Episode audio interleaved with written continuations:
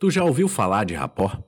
O conceito de rapport é originário da psicologia e utilizado para designar a técnica de criar uma ligação de empatia com outra pessoa para haver uma comunicação com menos resistência. Rapport é um sentimento de proximidade e simpatia com outra pessoa extremamente importante para a comunicação.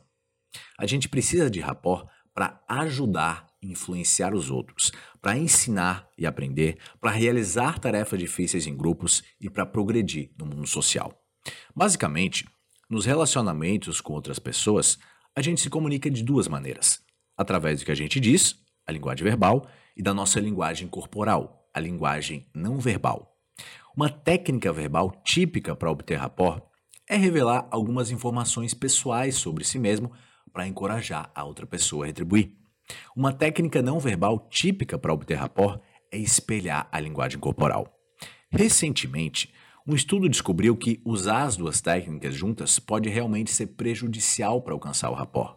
Na verdade, pode ser melhor pular completamente as técnicas de linguagem corporal, porque elas estão ligadas a um pior relacionamento quando combinadas com técnicas verbais.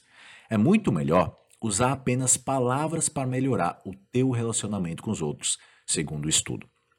Usar técnicas verbais e não verbais juntas não funciona muito bem, porque isso é provavelmente visto como forçado ou excessivo, fazendo os indivíduos sentirem que qualquer relacionamento resultante era falso. A conclusão é que usar uma técnica ou outra é melhor que nenhuma ou ambas. No estudo, foram usadas técnicas verbais e não verbais para tentar obter rapport durante 80 entrevistas separadas com pessoas desconhecidas. Com base na literatura, os pesquisadores sabiam que as técnicas verbais e não verbais, elas funcionam para ajudar a construir o rapport durante uma entrevista, mas eles não sabiam o que, que acontecia se a gente usasse as duas. Isso se aplica a tudo, desde entrevistas investigativas a terapeutas e seus clientes.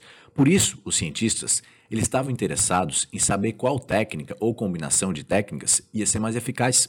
Os resultados mostraram que a técnica verbal simples de compartilhar algumas informações pessoais sobre si mesmo funcionou muito melhor.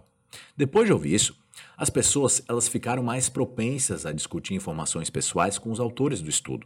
Essa técnica ela foi tão poderosa que estranhos aleatórios eles se mantiveram dispostos a contar segredos profundos e sombrios para os pesquisadores.